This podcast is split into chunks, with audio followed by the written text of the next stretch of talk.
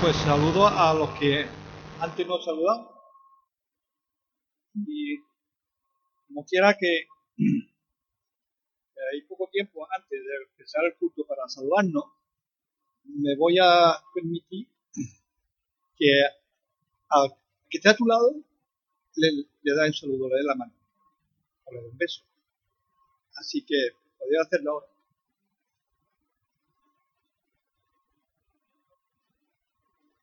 Lo que ya se ha saludado, pues ya, ya está cumplido.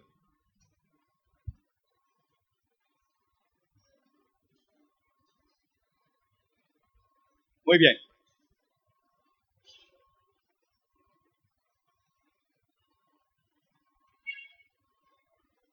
Saludado, ¿no? Saludado. Vamos entonces a la palabra de Dios, que es lo que realmente más importa.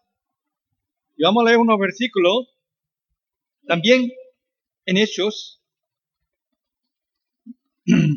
capítulo 2, del 1 al 13. Así que hoy nos vamos a dedicar a Hechos de los Apóstoles. Dice la palabra de Dios. Cuando llegó el día de Pentecostés, estaban todos unánimes juntos. Y de repente vino del cielo un estruendo como un viento recio que soplaba, el cual llenó toda la casa donde estaba sentado. Y se le aparecieron lenguas repartidas como de fuego sentándose sobre cada uno de ellos. Y fueron todos llenos del Espíritu Santo y comenzaron a hablar en otras lenguas, según el Espíritu le daba que hablase. Moraban entonces en Jerusalén judíos, varones piadosos de todas las naciones bajo el cielo.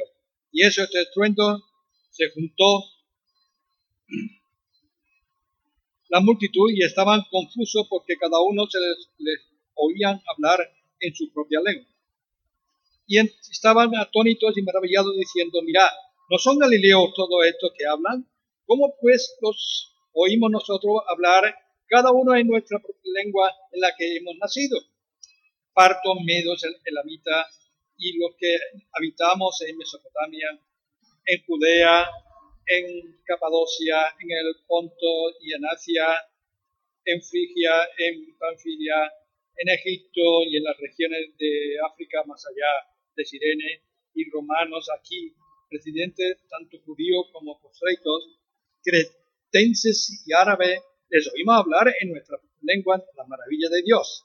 Y estaban todos atónitos y perplejos, diciéndose unos a otros, ¿qué quiere decir esto? Nosotros, dándose decía que están llenos de nosotros. Bien, bueno, después de esta lectura, vamos a hacer una cortita oración, ¿vale? Vamos a ver. Padre, ante tu palabra, queremos, Señor, postrarnos delante de ti, ante tu palabra. Y queremos pedirte que tú nos hables a nosotros, a nuestros corazones, y prepares todo y cada uno de nuestros corazones para recibir tu palabra. Así que queremos, Señor, que bendiga todo lo que vamos a hacer esta mañana y sobre todo tu palabra. En el nombre de Jesús, amén.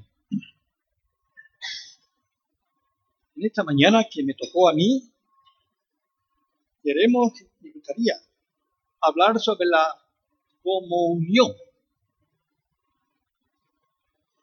Yo la, la, he puesto en dos palabras. Común, unión. Es decir, algo que se une y está juntos. En la Biblia tenemos bastantes casos de la comunión y habla bastante de la comunión. Me gustaría en esta mañana tratar de pues, analizar un poquito lo que significa eh, comunión. Es decir, tener todas las cosas unidas. La traducción o la explicación que da el, este, la, la lengua española dice, comunión es participación en lo que, en lo que es común o congregación de personas que profesan la misma fe religiosa. Ese es el resultado de la palabra comunión. Y me gustaría traerlo al plano cristiano, y dice que es una, eh, una congregación de personas que profesan la misma fe religiosa. Esto sí, concuerda con nosotros, ¿verdad? Tenemos una, una, una especie de similitud al resultado de este significado de comunión. Bien. Yo quisiera, esta mañana, hacer una comparación entre lo que es la comunión, me refiero ahora a, la, Santa Cena, no precisamente no me refiero a los símbolos Cena, sino al, sentido que tiene una fe en cada uno de los componentes de una iglesia. Me gustaría comparar, si me permiten, comparar una iglesia, una nave, una embarcación. Antiguamente sabemos que iba a remo. Deportivamente también las hay. Y a mí me gustaba ver en los, puentes del río de Frankfurt, el río Meno, cómo yo podía contemplar el entrenamiento de los deportistas en piragua. Y van cada uno con su remo tener la embarcación 10 o 12 o 14 personas, e iban todos remando a la vez. Y uno en la, en la popa estaba marcando los tiempos para remar. Eso lo han visto también en San Lucas, yo, en la playa. Y ese es el director de, la embarcación. Iba marcando los tiempos para que vayan todo el mundo a la vez, remando. Y es una facilidad enorme cómo se desliza esa embarcación sobre el agua, por el, agua. ¿Por qué? Va todo a la vez, según marca el tiempo el director o jefe de la embarcación. Y es curioso ver cómo en una especie de, golpe de, de, tambor tiene que ver con el golpe de remo. Y es fantástico ver de qué manera se desliza la embarcación por el agua. A mí me gustaría comparar esta embarcación con una iglesia.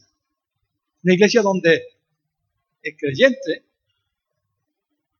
el creyente que ha nacido de nuevo, el creyente que forma parte de la congregación, y yo no sé si alguien no es aún creyente, pero sí me gustaría remarchar, recalcar que lo mejor que podemos tener en esta vida es ser creyente en nuestro Señor Jesucristo, en ese Señor que dio todo para nosotros, y nosotros, al ser creyente, al venir a Jesucristo y pedirle perdón por mi pecado y participar en la fe cristiana, ese creyente, esa persona, lo mejor que puede hacer es ubicarse en una iglesia determinada. Yo no estoy diciendo que sea esta, pero una iglesia, una iglesia.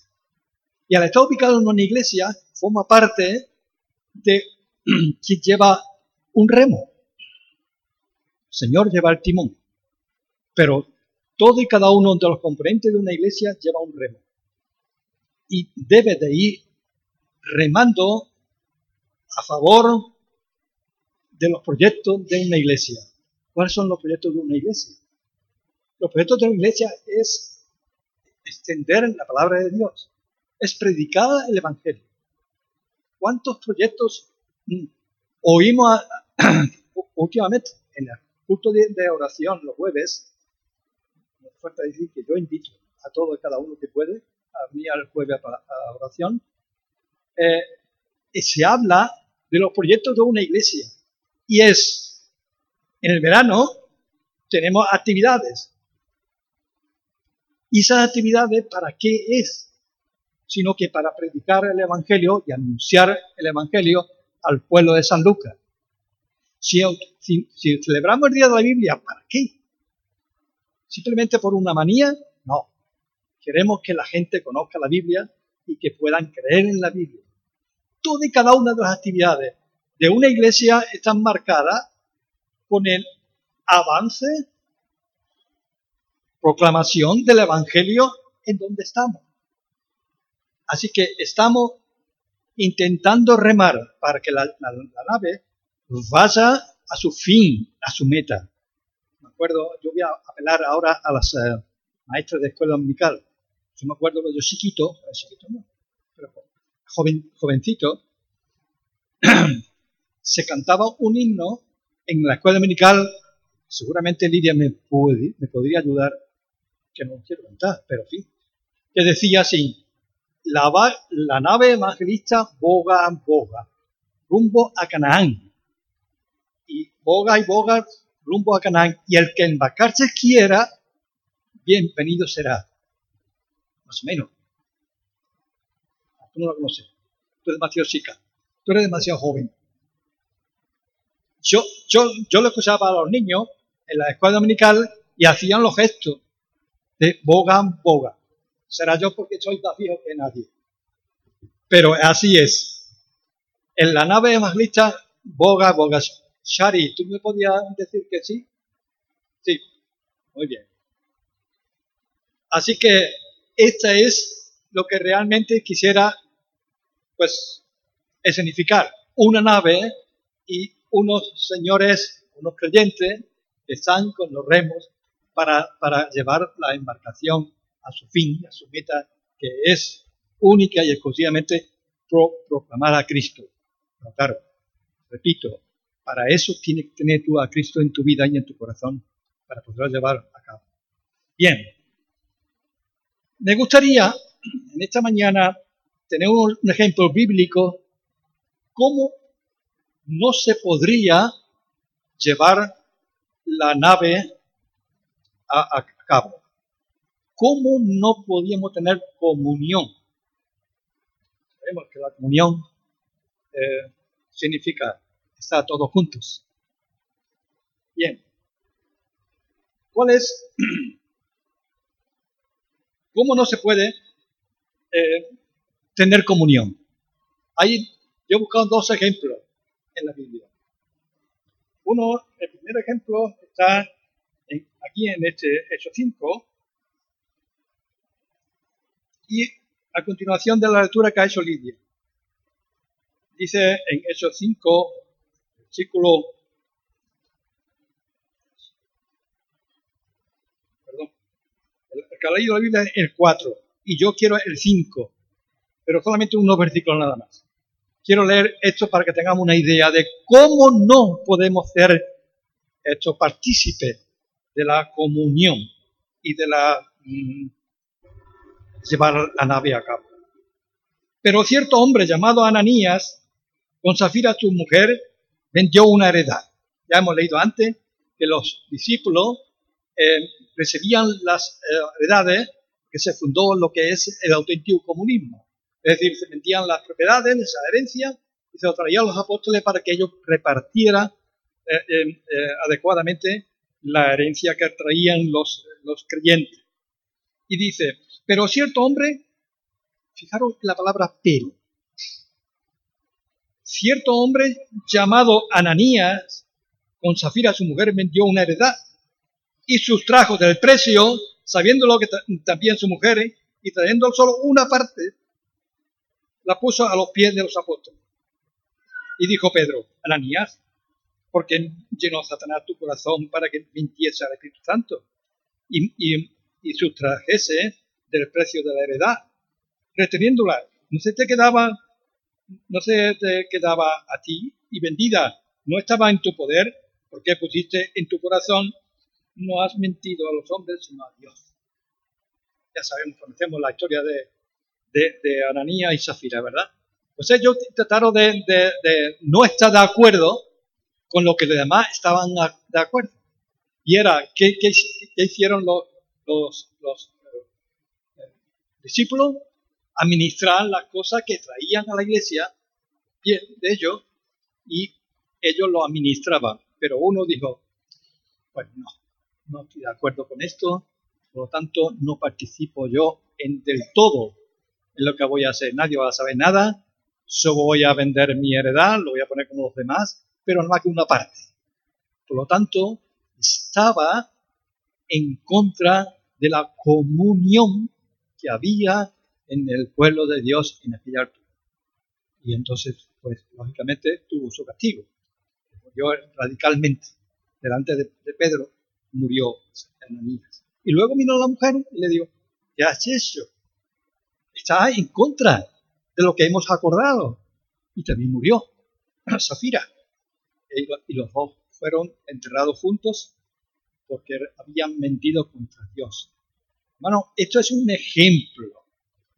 Esto es un ejemplo para mm, eh, significar que nosotros, los creyentes de una congregación, tienen, deben de ir en el mismo sentido de una congregación.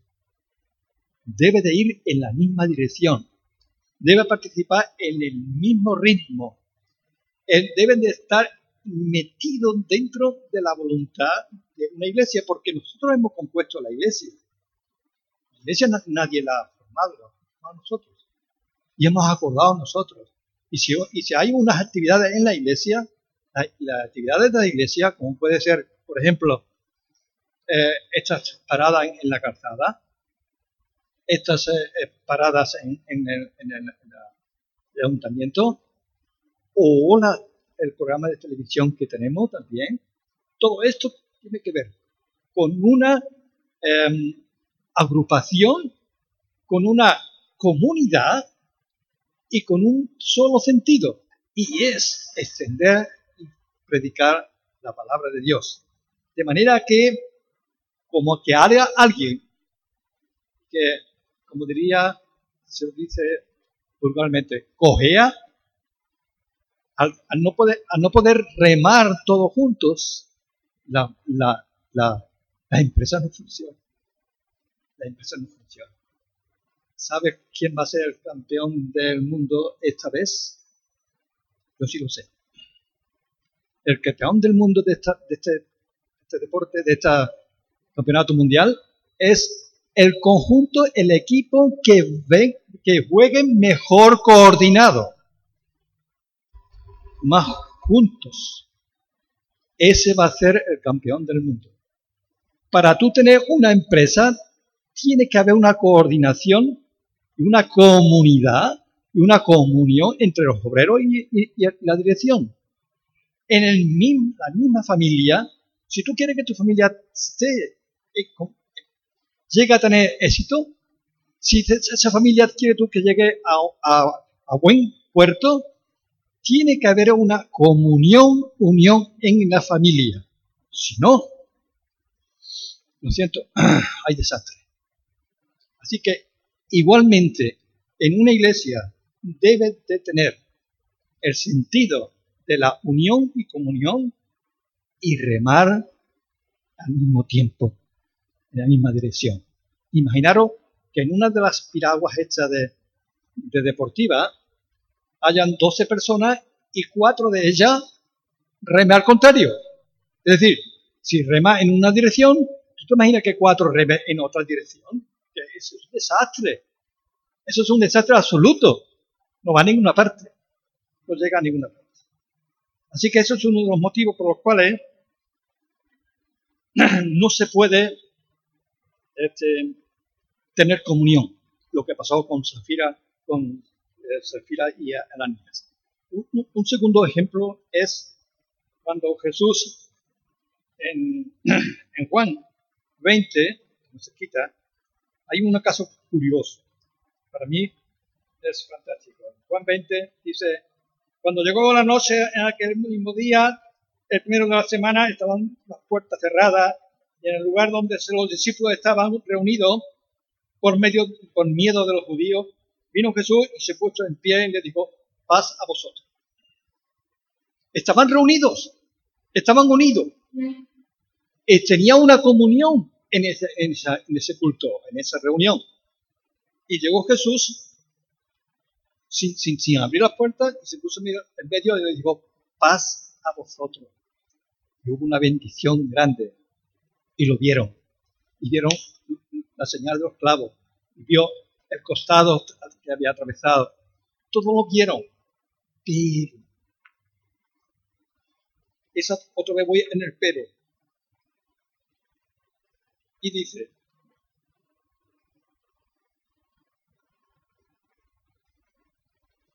voy a... 24. Em, pero, muchas gracias, Pablo.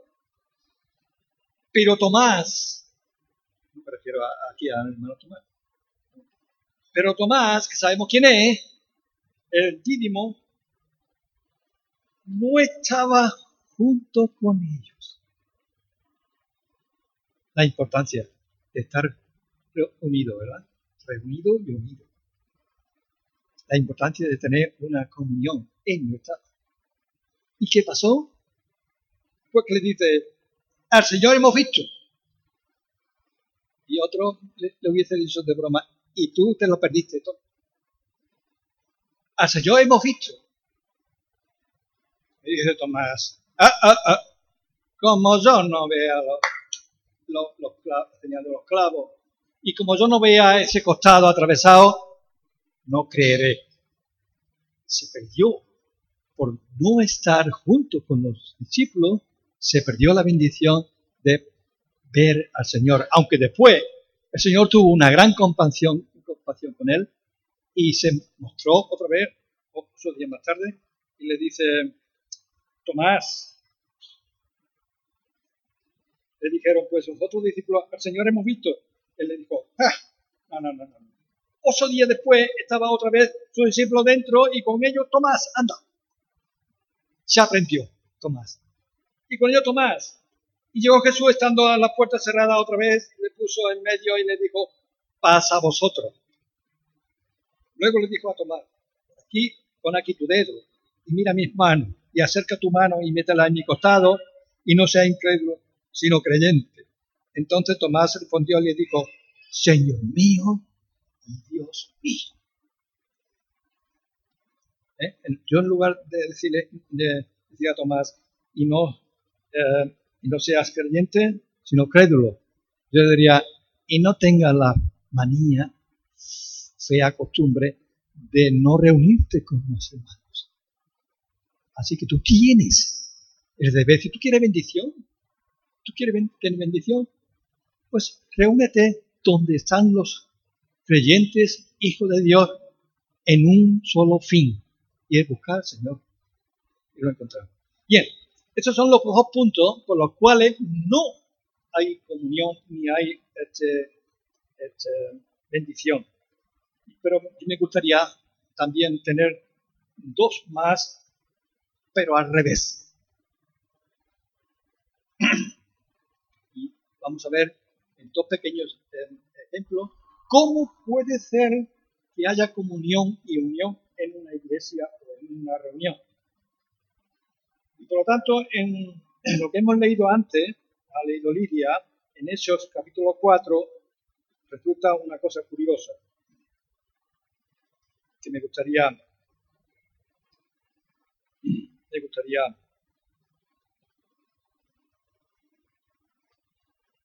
eh, eh, me gustaría eh, Dice, y la multitud de los, de los, de los que habían creído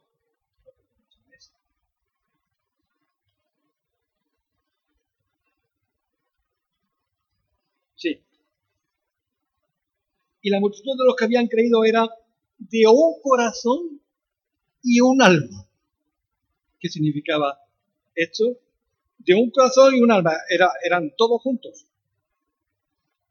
Y, este, y ninguno decía ser suyo propio nada de lo que poseía, sino que tenían todas las cosas en común.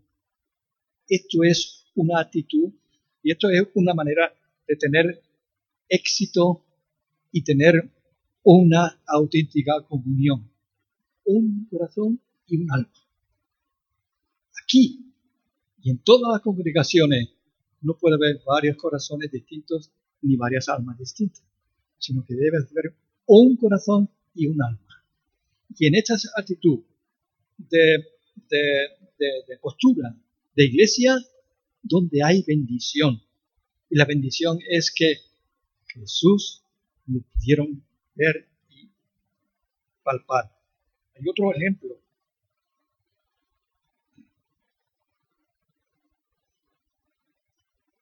Otro ejemplo que fue cuando realmente eh, el mismo, mismo Hechos 2, capítulo, el versículo 1, yo he leído antes, y cuando, eh, cuando llegó el día de Pentecostés estaban todos unánimes juntos.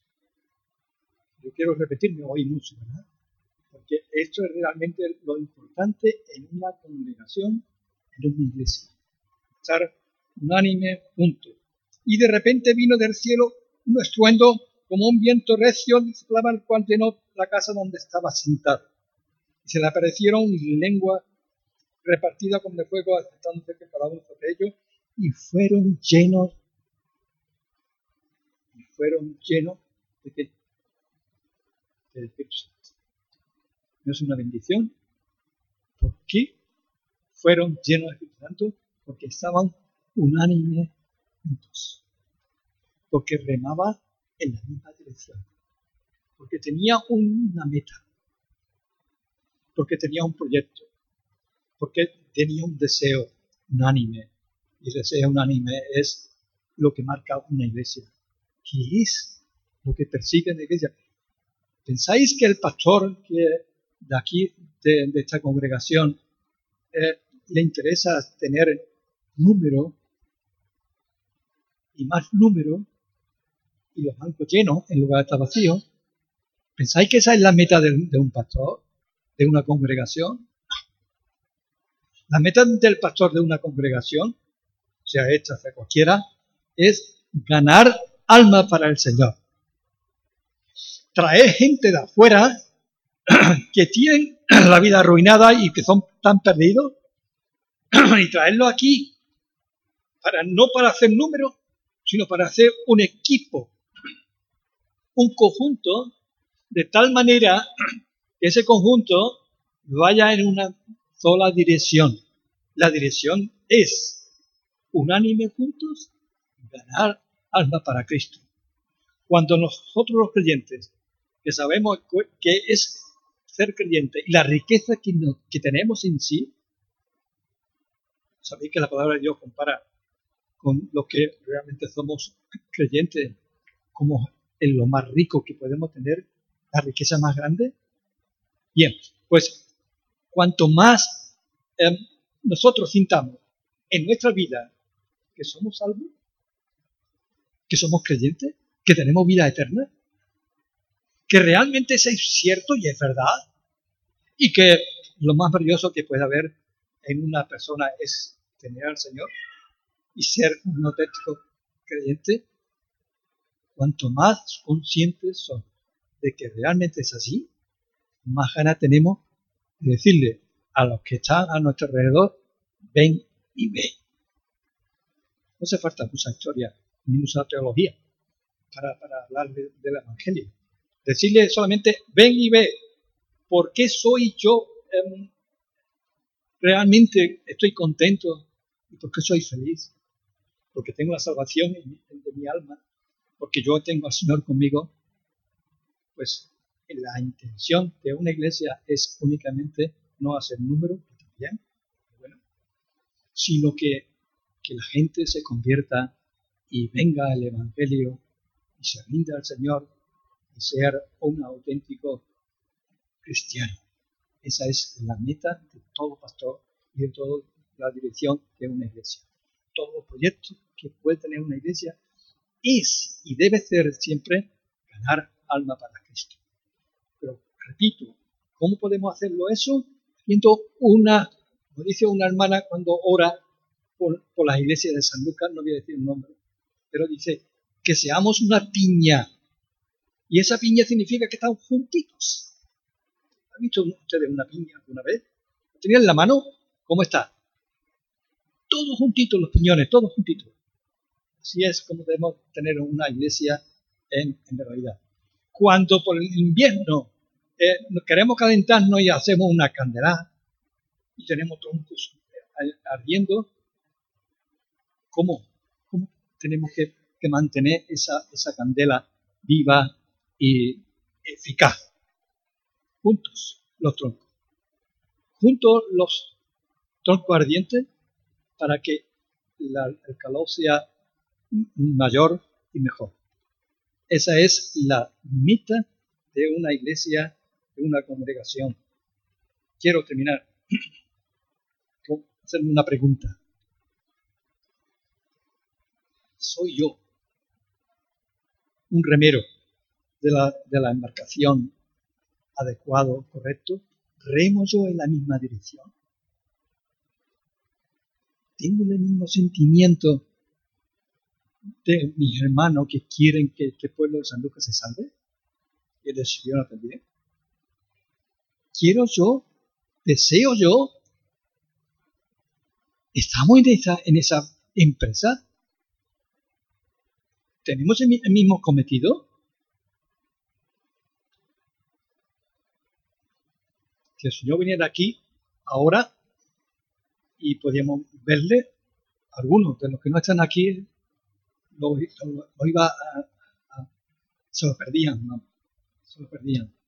Hermano, deseamos, deseo, deseamos todo, tener el mismo sentido de la evangelización, el mismo sentido de una congregación, el mismo sentido de una vida cristiana y ser juntos juntos en la misma comunión. Que el Señor nos bendiga. Vamos a tener un momento de oración. Señor, tu palabra es maravillosa y tu palabra nos dice lo que realmente tú deseas. Así que te pedimos, Señor, te damos gracias por tu palabra. Y pedimos que tu palabra pueda grabarse en nuestros corazones, Señor, y tener un efecto tuyo. Un efecto que te honre a ti, te glorifique en nombre de Jesús.